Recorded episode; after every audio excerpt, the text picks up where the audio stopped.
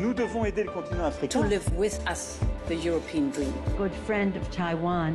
Europe Matin. La revue de presse internationale sur Europe 1 nous emmène d'abord aux États-Unis. Bonjour Alexis Guilleux. Bonjour. Qu'est-ce qui fait les gros titres de la presse américaine? Eh bien, c'est la monnaie américaine qui va frapper des pièces à l'effigie d'Anna May Wong, première star asiatique américaine d'Hollywood, souligne le Washington Post. Sa carrière dans le cinéma muet a décollé dans les années 20, à une époque où la xénophobie anti-asiatique était généralisée aux États-Unis.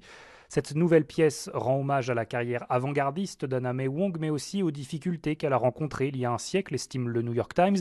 À Hollywood, elle jouait souvent la méchante car elle ne pouvait pas incarner des rôles romantiques à cause des lois sur le métissage qui n'autorisaient pas les acteurs d'origine étrangère à s'embrasser à l'écran.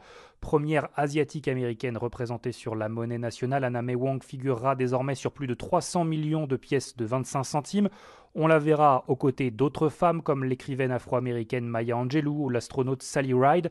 Il s'agit d'un projet de la monnaie, rappelle USA Today, pour rendre hommage aux grandes femmes de l'histoire des États-Unis. On part pour le Mexique avec vous, Gwendolina Duval, à la une des journaux mexicains ce matin. L'apparition d'une nouvelle drogue mystérieuse qui ferait des ravages chez les jeunes. Une série de malaises dans plusieurs établissements scolaires du Chiapas sème la panique. 116 adolescents de 13 à 15 ans ont dû être hospitalisés, indique le journal El Universal. Tous présentaient des maux de tête, vomissements et perte de connaissance. Dans toute la presse et sur les chaînes de télévision, la police locale parle d'intoxication due à une substance inconnue présente dans l'eau ou la nourriture. Mais selon El País, trois jeunes qui ont fait des analyses dans un laboratoire privé ont été testés positifs à la cocaïne. Le mystère continue et l'histoire se répète, titre El Financiero. En début de semaine, 26 collégiens ont présenté les mêmes symptômes, cette fois-ci dans l'état de Veracruz.